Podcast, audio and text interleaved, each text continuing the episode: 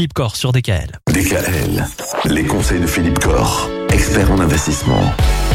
On a commencé à parler d'assurance vie, de l'assurance vie qui visiblement est peut-être un petit peu moins rémunératrice aujourd'hui qu'elle ne l'a été à une certaine époque.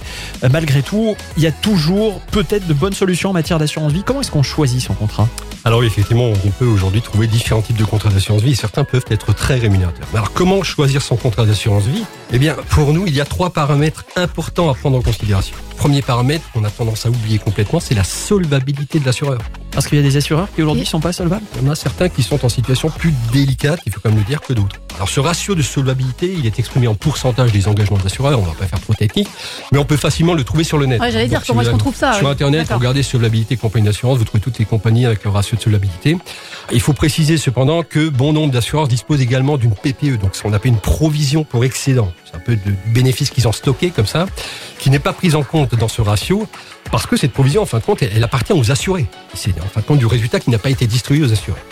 Donc, effectivement, les assureurs qui disposent d'une provision pour excédent historique conséquente sont en meilleure position aussi pour affronter le futur que ceux qui n'en ont pas ou très peu.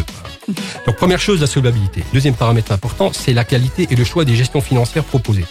Effectivement, aujourd'hui, j'en ai parlé déjà un peu, les contrats monosupport sur ce fameux fonds euro, il faut les éviter. Il faut aller sur des contrats multi-supports, où là, effectivement, on aura accès à un choix plus ou moins large de solutions financières, de solutions de gestion.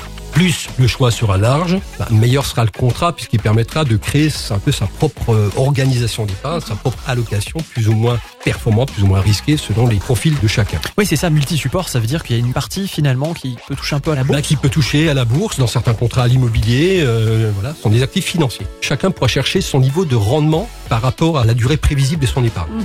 Euh, le troisième paramètre, euh, c'est effectivement, il faut regarder les frais du contrat. Ah oui. Alors effectivement, un contrat qui est pas cher est forcément mieux qu'un contrat qui est cher.